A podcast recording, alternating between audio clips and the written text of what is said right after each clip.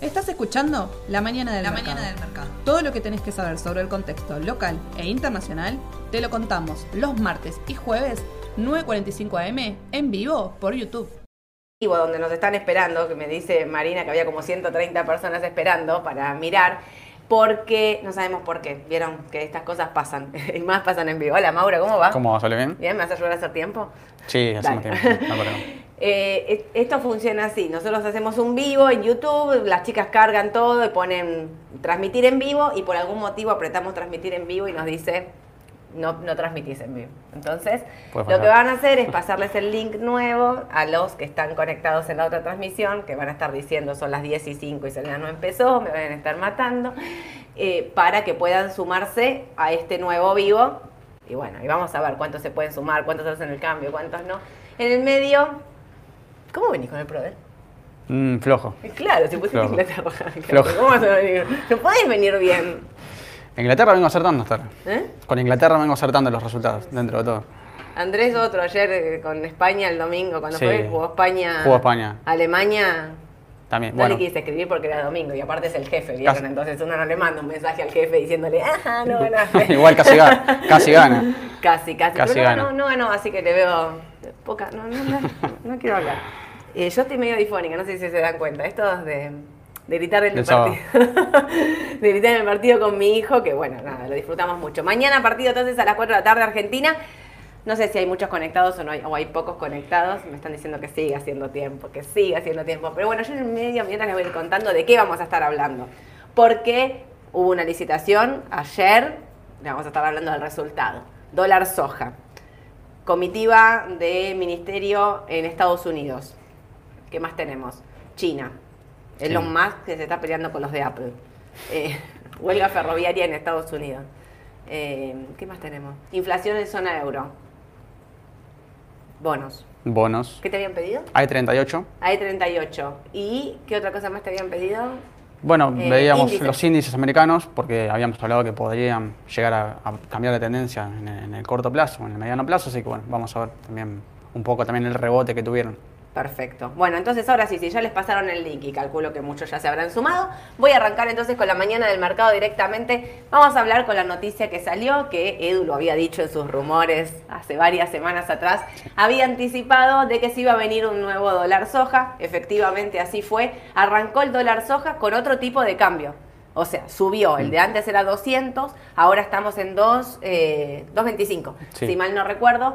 Y entonces esto es para que los exportadores eh, de soja liquiden, solamente ellos puedan liquidar a este tipo de cambio.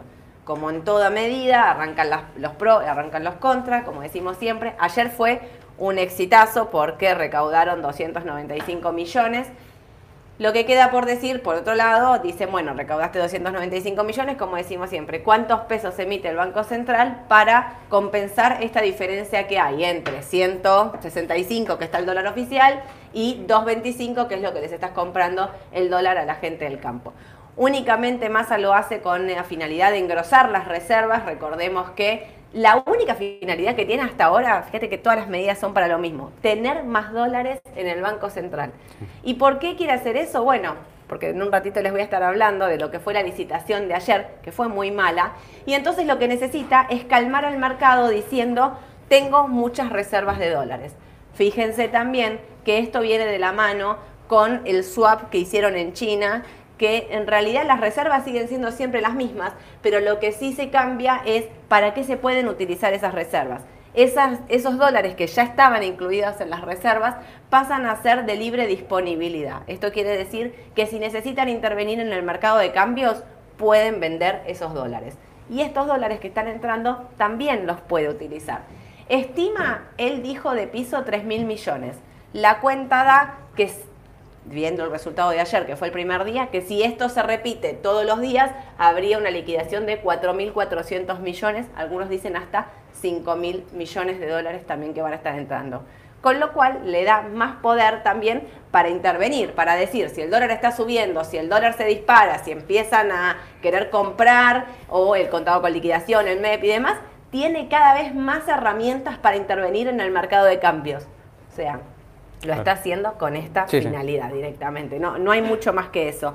Lo que sí me parece importante decir, espero que me parece que me había notado algo por acá, es em, que esto va a ser hasta el 30 de diciembre, eso sí no me quería olvidar. Hasta el 30 de diciembre entonces es la medida del dólar soja y por ahora no los volvió a extender a otros, a otros mercados, digamos, solamente hay dólar soja. Así que vamos a ver cómo resulta y para qué va a utilizar esos dólares y si los tiene que utilizar. ¿Por qué? Y ahí sí cuento ya entonces la licitación. Ayer tenía que licitar 200 260 mil millones de pesos tenía que licitar, vieron la renovación de las letras y todo eso. Bueno, fue la primera vez desde abril que no pudo hacer un, un rollover, un eh, una renovación del 100% de estos vencimientos. ¿Por qué? Porque llegó hasta el 80%. Ahí empiezan, lo que yo les venía anticipando de hace mucho. Ojo con la deuda en pesos, que es la más problemática de todas. El problema de la deuda en pesos, ¿cuál fue? Que puso letras a marzo, letras a febrero, letras a marzo y una y letras fijas. Eh, eh, era para renovar unos dólar linked que tenían. La cuestión es, y no puso ser, puso letras eh, eh, sí, son las LEDs, no las fijas, sí, estaba mirando. LEDs. Renovó solo LEDs. El 31 de marzo al 28 de abril, perdón, dije febrero y me equivoqué. 31 de marzo y 28 de abril y era para renovar los eh, dólar linked que vencían ahora y puso dólar linked al 2023 de abril y al 31 de julio al 2023. La, la finalidad de esto es sacar vencimientos en el corto plazo y patearlos para adelante. No puede hacerlo. No puede hacerlo, ¿por qué? Porque si pone una tasa fija, el mercado le está exigiendo una tasa fija más alta. Es por eso que no puede renovar el 100%. Si pusiera una tasa fija más alta, renovaría, pero no quiere subir esa tasa, no quiere Claro. demostrar la suba de tasa que hay en el mercado secundario. En realidad no la quiere poner en el mercado primario.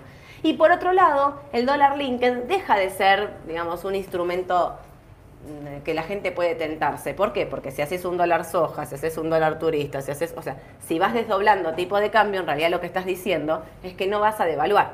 Si no vas a devaluar, no me sirve el dólar linked porque no tiene, o sea, el dólar linked está dado directamente a la, al dólar oficial. Si ese sigue en 170, tanto vale porque le estás habilitando dólar de más de 200 a otro montón de sectores, ¿no? Entonces, la realidad es que eso no funciona. Lo que sí quiero mencionar es que volvieron a hacer un apartado para los fondos comunes de inversión. Hicieron un vencimiento bien corto que fue al 16 de diciembre, una lelite, que era una letra del Tesoro directamente, donde de 10 mil millones, donde solo podían entrar los fondos comunes de inversión. Y esto también es algo que hay que tener muy presentes. ¿Por qué? Porque estos 10 mil millones que solo pueden entrar los fondos comunes son el 16 de diciembre. Hoy es 28. Hoy es 29. Hoy es 29. 17 días. O sea, No. fíjense los vencimientos cortos que Sí. le arman a los fondos comunes de inversión para que entren y puedan tener en sus carteras un instrumento bien corto, digamos, que, que les sirva, que quieran entrar, que quieran ingresar. Lo cual genera más presión a esto de los pesos que yo estoy diciendo.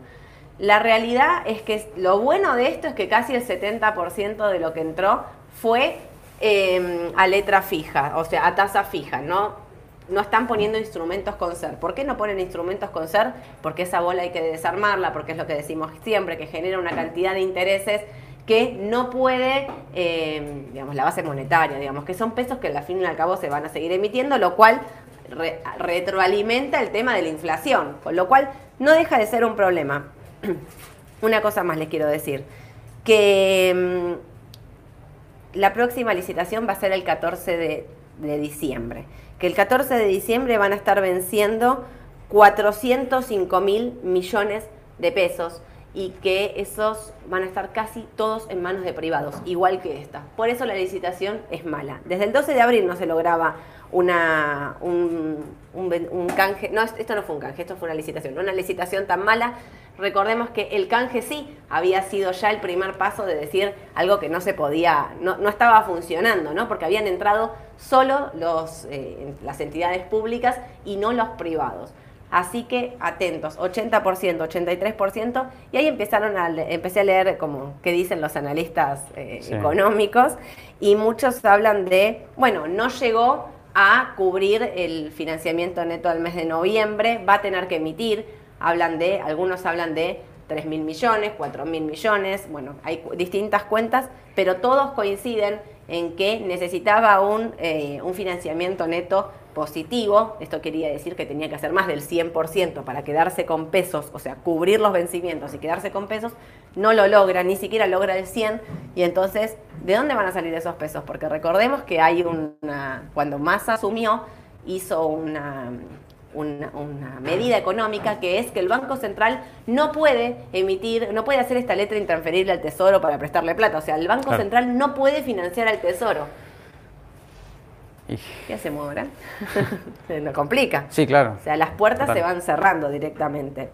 Así que, las, eh, lo, y lo último que les cuento de esto es que los LEDs, las que son una tasa fija, a marzo y abril, tuvieron eh, sí, rendimientos del 118 y 113%, ¿no? Marzo y abril. 118 para marzo y 113 para abril. Eso es lo que el mercado no está convalidando, está diciendo que es poco y hay que ver. ¿sí? Es muy difícil realmente lo que se viene con el tema de los bonos en pesos y por eso acá engancho con esta, bono ser y linked. Em, hay ventas, los fondos comunes de inversión desarmaron posiciones por 35 eh, mil millones de pesos, entre lo que son bonos atados con SER y bonos atados em, al dólar eh, oficial, que son los linked. ¿Por qué desarman estas posiciones? Bueno, desarman estas posiciones, muchos me van a decir que diciembre es un mes donde las empresas necesitan pesos para pagar aguinaldos, bonos y demás. Es real, hay una necesidad de pesos importante, pero también tiene que ver con que el dólar había pegado un saltito, que esto fue antes del dólar soja. Recordemos la última vez que Massa hizo lo del dólar soja, el dólar soja bajó. Ayer las cotizaciones bajaron un poco, pero hay que ver si esta vez vuelve a pasar lo mismo, porque como estamos diciendo, las condiciones no son las mismas que cuando anunció el dólar, el dólar soja como el 1 de septiembre. Ahora hay más emisión de pesos, tenés vencimientos en pesos que no se están renovando y, bueno, empieza el miedo, ¿no? Lo que decía Edu también me parece que el otro día hablaba de vencimientos de plazo fijo, si me quedo o no me quedo, el dólar después te pega un salto, en un día se llevó el rendimiento puesto de todo un mes completo. Así que Digamos, el escenario es bastante complejo y es otro. Y el desarme de bonos con SER y dólar linked de los fondos comunes de inversión también mete presión al mercado. Recordemos que la curva SER está siendo bancada por el Banco Central. Si ustedes miran un gráfico se nota clarísimo dónde está interviniendo el Banco Central para que no vuelva a ocurrir lo que pasó antes de la salida de Guzmán cuando se cayeron los títulos públicos eh, en pesos y terminó, bueno, obviamente con, hasta con la salida del ministro. Digamos, no, no lo pudieron mantener. Así que por otro lado, vamos entonces con lo que está pasando con el FMI, que el viceministro Rubinstein viajó a Estados Unidos, está negociando lo que es el nuevo, vieron estos controles que nos hacen del Fondo Monetario para ver si cumplimos con los números, hicimos las cuentitas para cumplir con este nuevo acuerdo, digamos, como son las cuotas que nos van controlando, ¿no? No sé cómo bien cómo le dicen. Eh, esa, la tercera revisión, ahí está, no me salía la palabra para un desembolso de 5.800 eh, millones de dólares antes de fin de año. Recordemos que estos fondos sí no entran a las reservas del Banco Central, porque así como entran, se van para pagarles a ellos mismos. Lo que sí se está negociando y se eh, viene, digamos, también eh, una nota que hicieron en el G20 todos los países, es el tema de los sobrecargos que cobra el FMI sobre la misma plata que te presta, digamos. Ahí está el punto, ¿no? Así que hay que ver, Rubinstein va de nuevo con esa banderita que es muy argentina de decir bajen los sobrecargos porque nos están matando a todos los países que la pidieron, hablando también de que hay una guerra, que venimos de una pandemia, bueno, nada, todo eso. En fin, está en revisión y están viajando, creo que viajaron ayer ya mismo, ¿no? De Argentina, bueno, y el dólar que estuvo tranquilo, bajó un poquito incluso. El, el dólar con el costo de el mes bajaron todos un poquito por lo del dólar soja. Lo que no bajan son los bonos dolarizados. ¿Vas a estar hablando de dólar? Vamos a estar hablando del I38D. Eh, bueno, traje la paridad. Eh, es un bono que, que, se distingue de los anteriores que vimos la semana pasada, que son bonos más cortos. Y ahora vamos a ver también las condiciones. Del... Perfecto. Pero cierro entonces las noticias de la mañana. Vamos a hablar entonces del índice de confianza, que es el índice que va a estar llegando en Estados Unidos en un ratito nada más. Eh, ¿Por qué es importante el índice de confianza del consumidor? Porque es lo que te marca la economía, digamos, real de Estados Unidos. ¿Qué es lo que piensa la gente común, los empresarios, el sector, digamos, el que mueve la economía más chica, digamos? Esto es importante porque sería el dato que nos falta aparte del PBI Y después mañana va a estar hablando Powell de la Reserva Federal, así que vamos a ver también, en base a todos estos datos, te reís, ¿no? ¿Le tenés confianza? Sí, no, le tengo un poco de miedo siempre que habla, pero en el buen sentido, digamos, ¿no? Porque, bueno, el mercado siempre espera que hable y cuando habla, eh, por más que el mercado eh, haya esperado, digamos, esa, esa respuesta de Powell, como que siempre sobre reacciona, o por lo menos está... Para bien o para mal, pero... Para bien o para mal siempre sobre reacciona, por lo menos este último tiempo. Es verdad. Así que el índice de confianza es importante porque el gasto de los consumidores representa esto, más de dos tercios de la economía real de Estados Unidos. Así que un dato importante a seguir, que va a estar llegando en unos minutitos también, para ver, un poco adelantarse a qué puede decir Powell mañana. Nada, difícil. China, bueno, ayer el mercado de Estados Unidos los vieron, ¿no? Todos uno y pico abajo, uno y medio abajo, detonados, porque en China en China se están matando. Sí, Con esto de la política COVID-0, eh, ¿se recuerdan que habíamos estado diciendo que parecía que China iba a liberar un poco el tema de la política COVID? Como terminamos de decir eso, arrancaron los casos de COVID, empezaron a subir y los chinos lo que hicieron fue empezar a cerrar todo. Bueno, como empezaron a cerrar, empezaron a surgir muchas protestas. Las protestas tienen que ver con que la gente quiere salir a la calle, no quiere estar guardados. Recordemos que la política cero eh, COVID cero en China es o sea, encerrados tipo pandemia, no sé, marzo 2020 acá en Argentina. O sea, súper estricto. Súper estricto, todos encerrados adentro, nadie puede salir, digo, para que recordemos nosotros lo que fue esa época. Bueno, actualmente eso es como la aplica China. Entonces, en, en ciudades como Beijing, Shanghái, la gente salió a la calle, bueno, disturbios y demás. Lo que salió el presidente chino a decir que iban a hacer algunas modificaciones, que no iba a ser tan así, y por otro lado, eh, a, concientizar el tema de la vacuna, ¿no? Digamos, y a fortalecer, a vacunar cada vez la mayor cantidad de gente posible, porque bueno, acá nosotros un poco lo vivimos. Cuando abrís, los casos de COVID suben, porque automáticamente el virus muta muy rápido. Entonces lo que pasa es que los casos suben.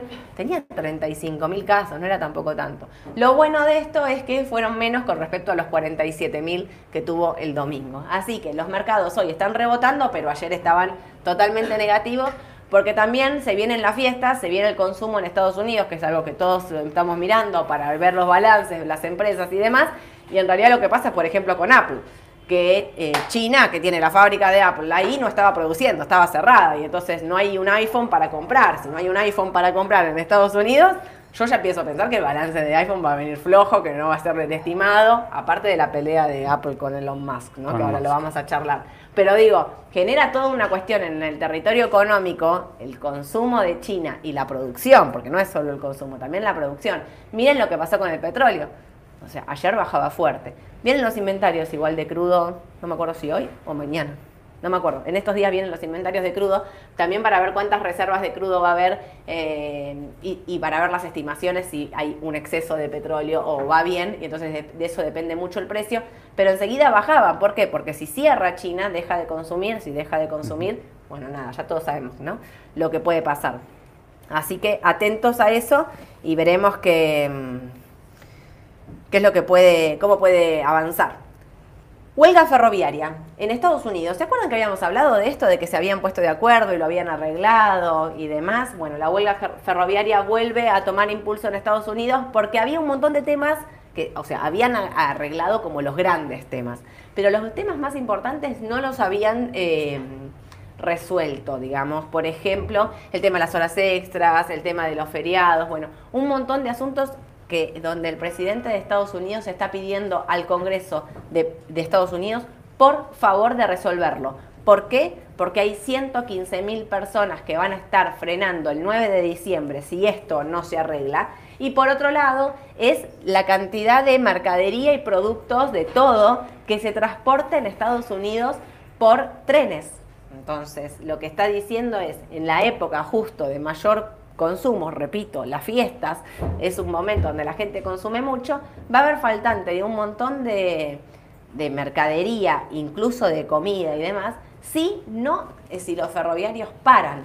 Así que les está pidiendo por favor que se pongan de acuerdo, increíble, o sea, no, no, no deja de, ¿cómo se llama esto? De sorprender, que aparte tiene un congreso ahora complicado para pedirle. Sí, sí, ah, cual. no, pero este congreso todavía es el anterior. El otro congreso asume en enero. No, no, perdón, me equivoqué. Pero bueno, igual, igual es, es, comple- es complicada la Sí, zona. complicada la situación. Lo que, lo, que, Mm. lo que está pasando y lo tiene que resolver. Si no, el 9 de diciembre va a haber paro de trenes en Estados Unidos y vamos a ver si hay desabastecimiento o no.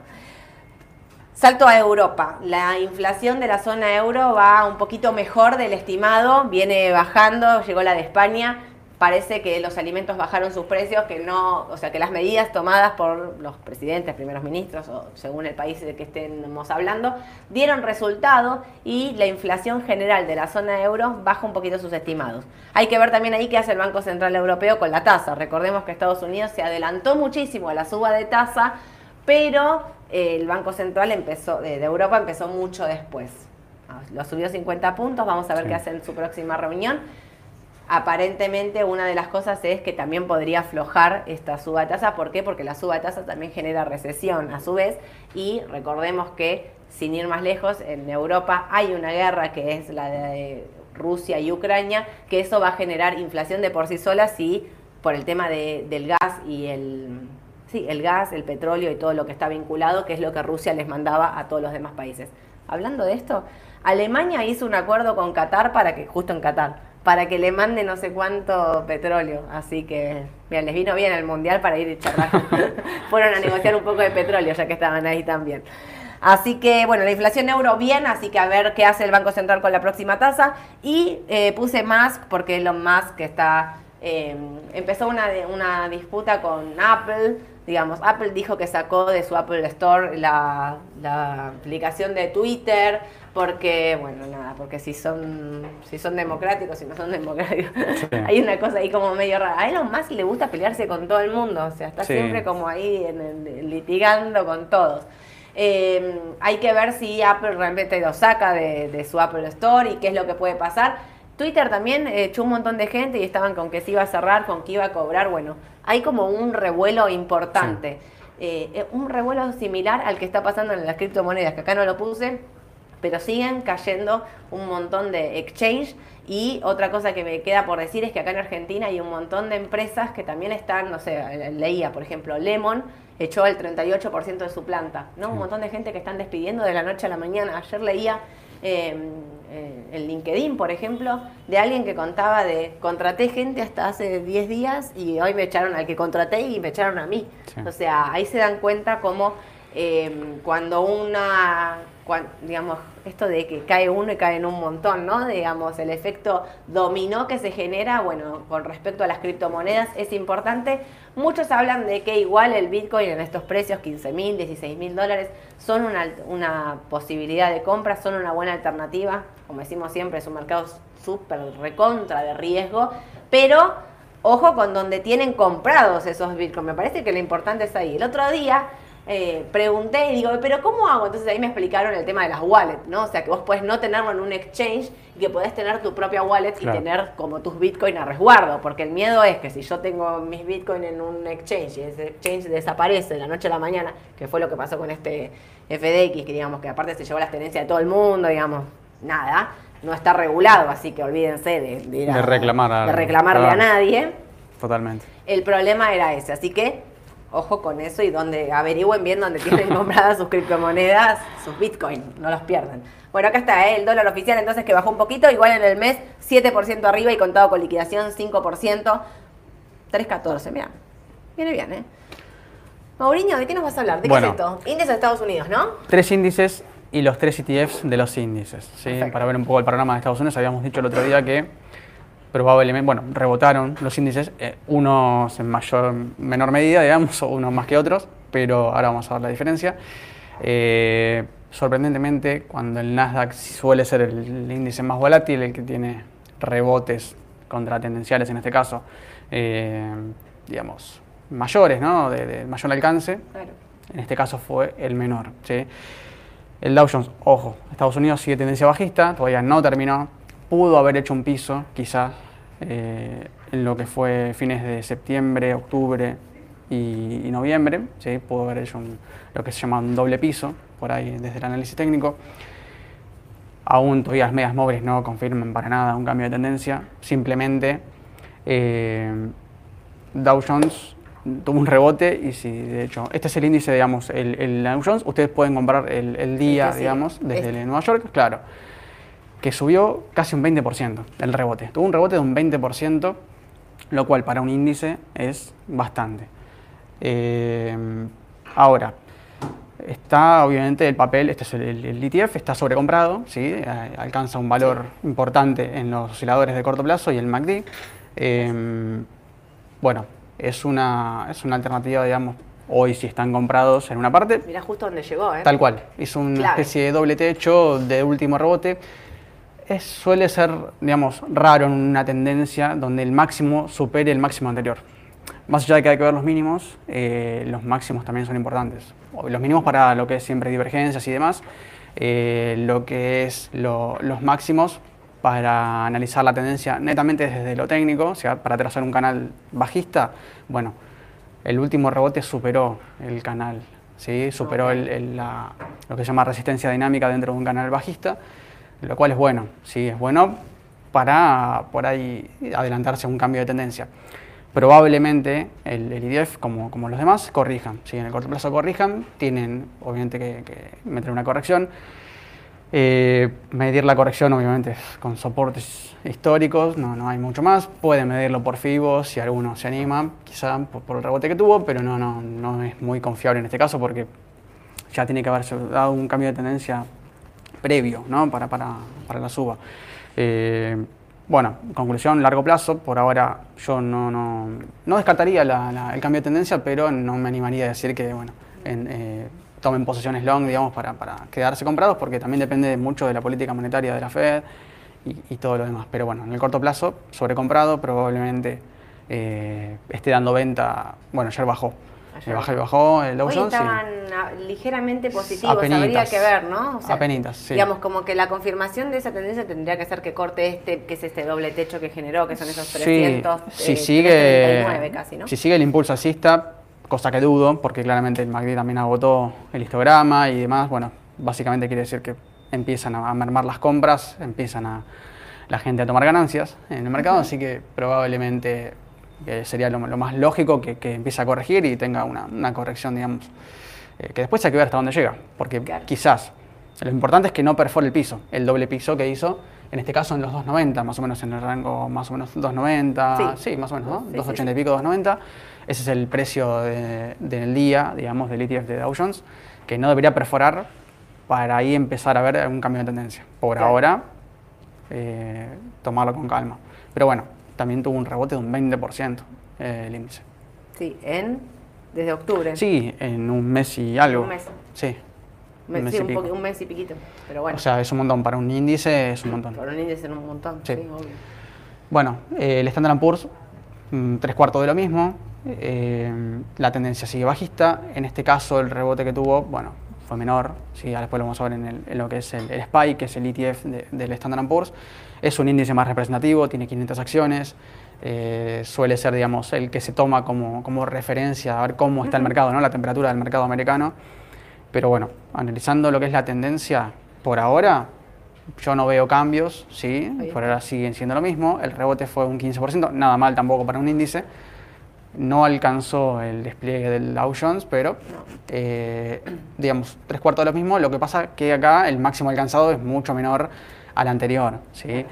Entonces, si yo me tengo que animar a decir, mira, ¿cuál podría llegar a dar vuelta de tendencia primero? Bueno, el gráfico muestra que el Dow Jones podría tener una... O sea, podría adelantarse, digamos, a, a- a los demás, ¿no? Claro. Cosa rara, porque generalmente el Dow Jones es- se toma como un índice conservador, ¿no? Con las 30 acciones, digamos, eh, como, históricas, de más valor, con una, que un índice que se arma con, con precios de mercado y no con capitalización bursátil como, como el Standard Poor's. Entonces, bueno, eh, desde ese lugar, digamos, es raro el movimiento que hizo el Dow Jones con respecto a los demás. Por ahora el Standard Poor's, lo mismo. O sea, también sobrecomprado en el corto plazo, probablemente corrija, así que estén atentos a lo que Pero te hago una pregunta, quizás eso no tiene que ver con la situación actual eh, digamos, donde la gente, los mercados bajaron un montón y si pienso que puede venir un cambio de tendencia, si pienso que puede venir un rebote, me voy a las empresas de valor, a las Sí, empresas, digamos, sólidas Sí. y no tanto por ahí a lo tecnológico o a lo que tiene más expectativa a futuro, porque en realidad no sé si esto terminó, no sé si la Reserva Federal va a dejar de subir la tasa o no sé Claro. si las tecnológicas van a, a recuperar sus valores, porque siempre, digamos, como decimos, es más a largo plazo. Pero sí las empresas de valor, digamos, por ahí lo que se está mirando Claro. son balances, price earning, digamos, todas estas empresas que sus price earning estaban por debajo de sus históricos, que son empresas sólidas que, digamos, por ahí la oportunidad de compra estaba ahí, por ahí e- eso es lo que está viendo o, o la diferencia de mercado y no tanto Sí. sobre lo, especula, lo más especulativo, ¿no? Digamos, que puede ser lo tecnológico Mm. y después el Standard Poor's, porque las primeras empresas del Standard Poor's son tecnológicas. Sí. Esto es lo que tiene que ver, ¿no? Totalmente. sí. Creo yo, quizás viene por ese lado. Probablemente sí, también eh, la poca, digamos, las pocas ganas de tener liquidez hoy con la inflación también. Eh, o sea, ante un contexto que el mercado baja y fuerte, vamos a buscar un índice que sea más conservador, no quedarse con liquidez, y entonces la liquidez va a ir al índice más conservador o al índice más tradicional. Claro. Probablemente haya sido ese el rebote que tuvo el Dow Jones, netamente, digamos, eh, que impulso de mercado por compra. Entonces, Seguro. bueno, eh, ¿Y fue un el que 15%. sigue cuál es? ¿El Nasdaq. tecnológico? El tecnológico es el que menos subió. menos subió. El que menos subió. En un contexto normal sería raro. En este contexto, como decís vos, digamos, no es tan raro. Eh, quizás también, bueno, tiene que ver un poco con los balances que tuvieron las empresas tecnológicas. Fueron bastante eh, Flojos. flojos, sí, para no decir bastante malos. Pero, pero eh, bueno, ahora hay que ver qué pasa con Apple, que bueno, es un jugador importante en lo que es la- el rubro tecnológico en Estados Unidos. Netamente desde lo técnico, cuantitativo, atentos a MACD, atentos a RSI, como siempre les digo, para analizar un cambio de tendencia, mínimos ante una tendencia bajista.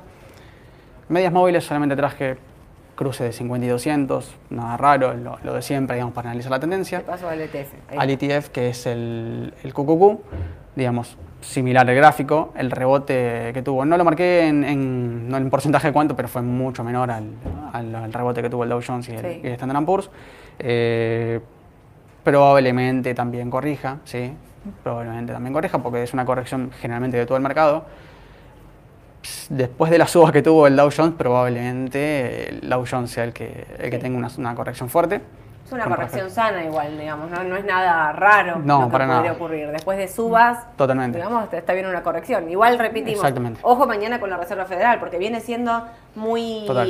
volátil lo que viene ocurriendo. Cada vez que habla, sube o baja fuerte, y entonces Total. ahí es donde el análisis técnico, digamos, queda apartado ante la palabra de una persona y no sabemos lo que va a decir. Totalmente. Así que, De hecho, ha pasado que, que sin que la Reserva Federal hable o simplemente por especulaciones, que el mercado haya arrancado sí, en el pre negativo, Sí. después luego subió y terminó positivo con fuerza. Se, ha visto, se han visto cosas raras en este, este año. en el último tiempo, Sí, terrible. es un mercado bastante, digamos, este año es atípico con respecto a los... para los del corto plazo, entonces no entrar, esperar, No, tendría que corregir, vemos qué pasa mañana con eh, hablando con Powell, a ver si, si hay un cambio de, de esto, por ahí supera esos máximos y rompe y, vu- y vuelve, sigue subiendo. Para los especuladores, Podría bueno, el ser. que, el que se quiera shortear, digamos, también puede, puede llegar a ser. Pero bueno, ya es mucho más... Ir que se más allá. sortear, para los que no saben, es que vendan. Se vendan en el mercado y luego compran. Vendan en el mercado y después lo recompren más abajo. Entonces, el- quien shortea, shortea al que piensa que el mercado va a bajar, entonces decís, bueno, vendo, no sé, digo un número, ¿eh? Hoy en 2.84 para recomprar en 2.60. Pueden ¿Puede salir shortear. o puede salir mal? Pueden shortear comprando, comprando inversos. Obviamente ya es otro, otro tipo de riesgo, ¿no? Inversos, después eh, hay apalancamiento con el inverso, bueno, ya Claro. entramos ¿A qué otro se está refiriendo? Este es el índice del QQQ. Hay un ETF que hace exactamente lo inverso a esto. O sea, uno compra el inverso cuando piensa que el mercado va a bajar. Si el mercado va a bajar, ese inverso lo que hace es subir. Esto Exacto. también para demostrar un poco que hay mercado para lo que quieras. Sí, es en un- Estados Unidos es más fácil que acá. Sí, obviamente tienes un mercado mucho más grande, más líquido, Mm. pero bueno, son activos que tienen beta negativo, ¿sí? significa Exacto. que van en contra del mercado, beta de menos uno básicamente, que van en contra de lo que hace eh, en este caso el, el Nasdaq o cualquiera, en realidad los tres tienen, tienen eh, activos inversos, así que bueno, Perfecto. pero ya es otro, otro, otro tema. Otro, Bueno, otro no me quiero meter mucho en el, en el terreno del shorteo, pero bueno. Perfecto. Eh, y ahora sí, Mauro, ¿te cambio? Sí, vamos con los bonos. ¿Bonos? Con el bono. Cambiamos de mercado, así, totalmente. Porque el otro día le habían preguntado por el AE38, había dicho que lo traía, mira, impecable. Sí. Acá está. El otro día hablamos de la L29, de la L30, bonos Sí. más cortos. ¿Se acuerdan que habíamos dicho que la TIR es el, el- el rendimiento que ex- el mercado le exige por ser un bono corto, por ser el mayor riesgo que tiene de default, obviamente, ¿no? Cuando el mercado descuenta un default de una deuda como la Argentina en dólares, obviamente los bonos cortos, las puntas cortas se le llama, los rendimientos son mayores, ¿sí? Por eso el precio va mucho más abajo, por eso la paridad es menor de los bonos cortos.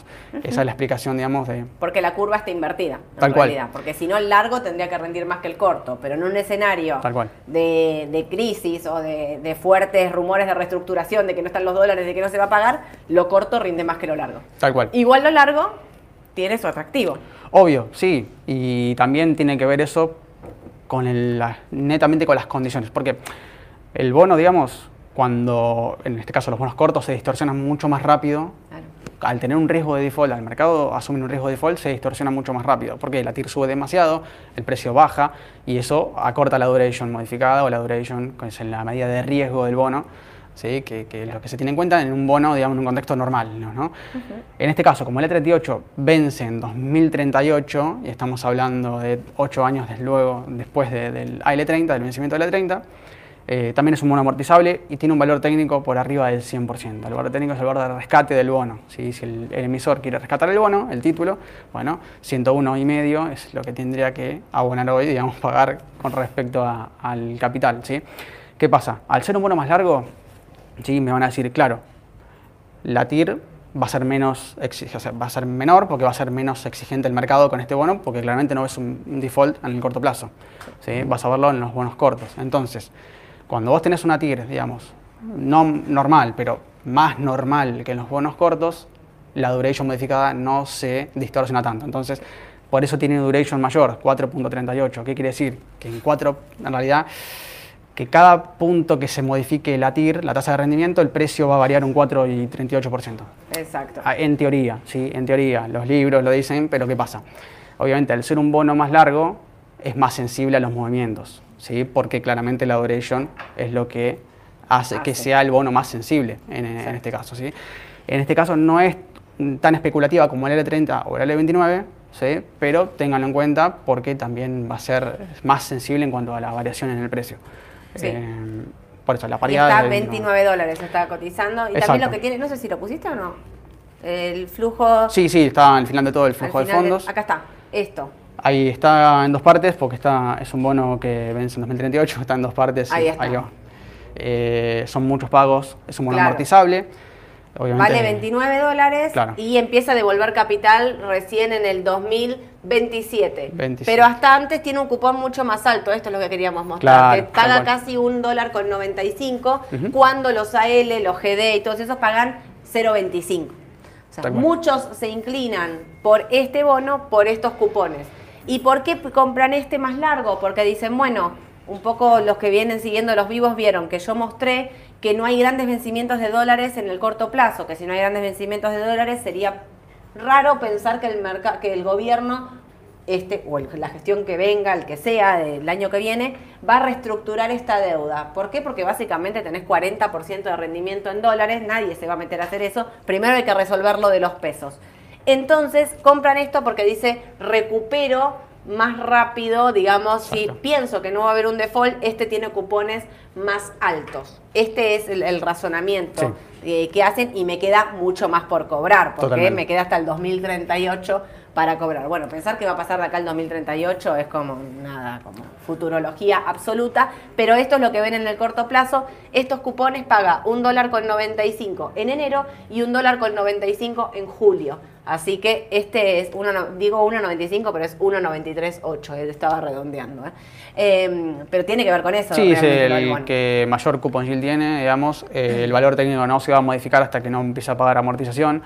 Entonces, va sobre la misma cantidad de nominales. Eh, no, no, el valor técnico al no modificarse, los cupones se calculan sobre el valor técnico, si 101,5. Perfecto. Y otra cosa, la tira histórica, eh, perdón, el valor histórico del bono, miren dónde, miren de dónde salió.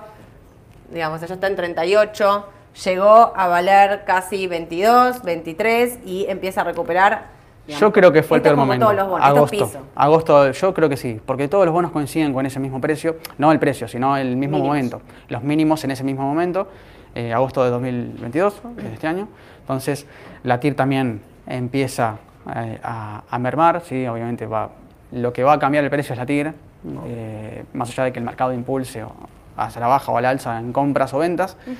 El rendimiento es lo que va a definir el precio de- del bono. Eh, entonces, obviamente, eh, depende de las condiciones, pero, pero también es una- un activo como para tener en cuenta, no tanto especulativo como los demás, como para comprar en 22 de paridad y apuntar un, no sé, un 80, 100% Sí. de rendimiento, pero más que nada por los cupones, ¿sí? quizás un, una Sí, el que compra esto, nosotros pusimos Más por menos. AE38, esta es la legislación argentina, pero también está el GD38, que es la legislación Nueva York. Digo, por si alguno está haciendo distinción de legislación, tiene que comprar el otro. Este es el argentino. Pero bueno, básicamente es eso. El Es que lo compra esto lo compra por cupones, el que compra L30 o GD30 compra más pensando en rebotes de corto plazo y, tener una recuperación más rápida. Es retarde, pero tengo un montón de preguntas.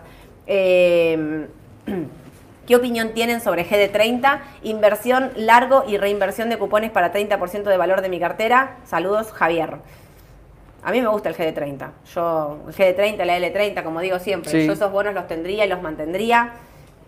Por ahí ahora subieron justo bastante, están cerca de los 22 dólares, ahí pasaron Mm. los 22 dólares, están cerca de los 23. Tienen un techo ahí importante en 23, habría que ver si lo logran superar. Pero hay que hablar también de la dolarización. Muchos están saliendo, vieron que antes hablé de los fondos, de los fondos SER y dólar linked, muchos están saliendo de esos y están dolarizando. Por eso los bonos estos que son en dólares se vieron fortalecidos, digamos, miren lo que vienen subiendo en el mes, también tiene que ver con eso. A mí me gustan los bonos, no sé si por ahí compraría Sí. justo en este momento porque están ahí como de corto plazo que podrían corregir después de la suba que tuvieron, pero de mediano a largo plazo compraría y tendría. Sí, ojo con el tema de que preguntaron, el tema de la reinversión en la TIR. Eh, Sí. La TIR va a ir cambiando, ¿sí? la reinversión no va a ser la misma TIR, obviamente la TIR es un rendimiento, digamos, teórico, entonces la reinversión de los cupones, ojo, porque claramente la tasa va a ir achicando a medida que el precio va a ir subiendo. Tal cual. Eh, ¿Qué opinamos de, eh, da para entrar TDJ23, TDS23, los bonos duales? Están Duales. preguntando específicamente. ¿O me conviene reforzar ADRs como IPF, Vista, Pampa, Transportadora Gas del Sur, Visa, Visa, sí, Visa o, ¿habrá puesto Visa o será Vista? Bueno, eh, o cuáles. Eh, a mí me gustan, en, este, en estos precios me gustan más los, la- las acciones, me gustan más los ADRs que los Sí. bonos duales. A ver, están bien los bonos duales, pero tienen grandes vencimientos el año que viene. Eh, cuando miras el vencimiento de junio, mira, hablamos de un vencimiento en junio 2023 previo a las elecciones que son una bomba. Con lo cual, a mí me parece que las acciones argentinas están en precios para comprar. Y mismo, digo, bueno, si quiero pensar en dolarizar, veo también los CDR y si pusiste Visa, no sé si era Visa. Vista, ah, Vista también, Visa y Vista. Vista, los Ah. dos.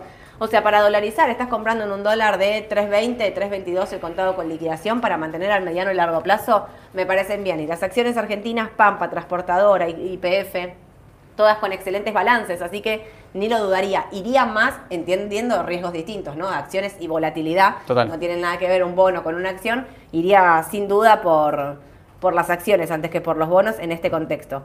¿Qué pasa? Hay muchas de petróleo. ¿Qué pasará con el XLE? ¿Qué pasa con el EWZ? A mí me gusta petróleo, mantendría, me parece que dije varias veces, 77 dólares. Sí. Me parece que fue un piso. Eh, hay que ver cómo vienen los inventarios que van a estar viniendo esta semana, pero a mí me parece que son una, una buena opción.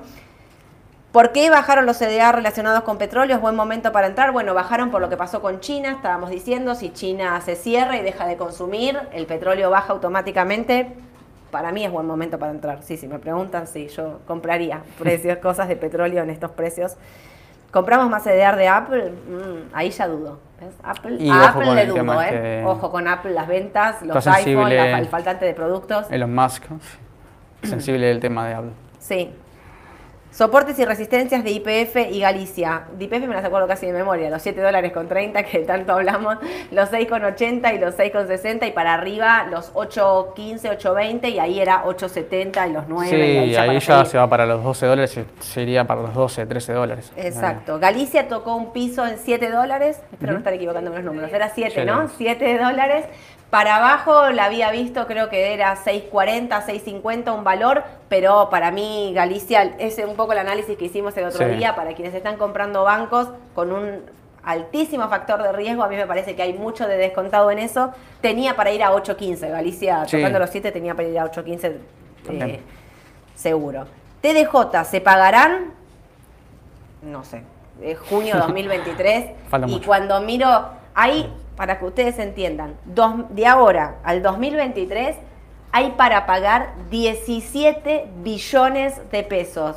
Lo pasamos a dólares más o menos, ¿eh? 100 mil millones de dólares, no los tenemos. O sea, se van a pagar, yo pongo un gran signo de pregunta, y me parece que no, que se va a reestructurar, que se va a reperfilar, que lo van a canjear por algo a tasa fija más, más más larga, que lo que estamos intentando y lo que viene haciendo el Tesoro es intentar patear a 2027, 2028. Si vos me preguntás a mí, hoy, si está para pagar, te diría que no, porque esa plata no está. No. Pero de acá al 2000, a junio de 2023, viste que, que puede pasar de todo. Lo que sí muchos hacen es comprar estos bonos, no sé, el TO23, 123% de tiro, una cosa así. Sí, sí. Están comprando eso y están pensando en, bueno, me lo compro y aguanto, aguanto, aguanto, en un escenario altamente especulativo, aguanto, aguanto, aguanto y en algún momento me paso al dólar. Lo que sí tienen que tener en cuenta que no es lo mismo tener el bono comprado vos y que vos decidís cuándo comprar, cuándo vender y qué sé yo, a estar metido en un fondo común de inversión. Ojo con el Fondo Común de Inversión, porque el Fondo Común de Inversión, cuando fue el reperfilamiento del 2019, para recordarles solamente el último, un día los fondos dijeron, hoy no se suscriben y se rescata. Chau, se terminó la historia, ¿me entienden? O sea, y ese día no pudiste pasarte a nada. Entonces no es lo mismo, porque no podías sacar tu cuota aparte. No es lo mismo tener una cuota aparte que tener un bono comprado a tu nombre y decidir cuándo comprarlo y cuándo venderlo. Eso también es distinto. Sí, sí. Eh, hay 8 millones de preguntas, pero ¿qué pasa? Bueno, con Chevron, ahí renuevo lo de los petroleros. Termino con esto. Muchos importadores están cubriendo sus vencimientos a abril con el TB23. ¿Lo ven como alternativa, eh, alternativa viable mejor a ir a un fondo Link que está más diversificado? Yo, antes que un fondo común de inversión, elijo que compres el bono. Diversificaría entre TB23, eh, TB24, Sí, también. digo, no tendría todo dólar linked, tendría un poco de duales en este caso sí, porque si el, no se, no hay un, porque si sigue habiendo desdoblamiento cambiario, por lo menos te cubre por inflación, entonces tenés como las dos patas. No, y, repito, prefiero que compren los bonos ustedes y los tengan en caja de valores a que tengan una cuota aparte que puede cambiar, eso sí. Pero sí, hay muchos cubriendo posiciones. Una cosa, las ventas de dólar futuro del Banco Central vienen bajando, bajando, bajando y el Banco Central tiene menos contratos vendidos, con lo cual eso siempre dicen es un indicador de que va a devaluar. Si ustedes me preguntan a mí, yo creo que no va a devaluar, que va a seguir desdoblando todo lo que más pueda, menos en esta altura. Pero todo es posible. Puede ser. No te la jugás por nada. No, no, yo a esta altura no. Pero bono dual o bono dólar linked, ¿qué preferís? No, el dual, el dual porque obviamente no, no, no solamente, o sea, la genera la cobertura con, con el dólar oficial, sino más bien tenés el- la cobertura ante, ¿cómo se llama? Eh, la, la inflación, sí, el, el ser, Exacto. sí. Ahí está. Bueno, me fui, no sé, son y 52. Me hicieron seña acá, pero tuve un día, me ahogué en el medio, no sé si se dieron cuenta, estuve tomando agua. Escúchenme una cosa. Hoy a varios de ustedes que están conectados, cuatro y media de la tarde, los voy a estar viendo en vivo porque voy a estar dando una charla para los que tienen empresas, empresas jurídicas. Vamos a estar hablando de financiamiento, cobertura, bueno, en fin. Pero para los que no tenían empresas, los que no son clientes de Raba y no tienen empresas, les quiero contar que vamos a estar armando un vivo, que ahora, no sé, el jueves les voy a decir la fecha seguramente, fecha y horario. Vamos a estar haciendo un vivo de qué hacer con el aguinaldo. ¿Vieron que siempre me preguntan, cobro pesos, qué hago, compro dólares, qué sé yo? Bueno, vamos a estar armando un vivo específicamente para eso. ¿Qué hago con el aguinaldo? ¿En qué lo invierto? ¿Compro dólares o no? Bueno, todas alternativas de inversión, que va a ser distinto de la mañana del mercado, porque ahí no voy a hablar de contexto, vamos a hablar solamente de papeles a comprar. Es martes, mañana juega Argentina, nos vemos el jueves a las 10 de la mañana en la mañana del mercado, que tengan un excelente día, ojo que hace mucho calor, cuídense, chau chau.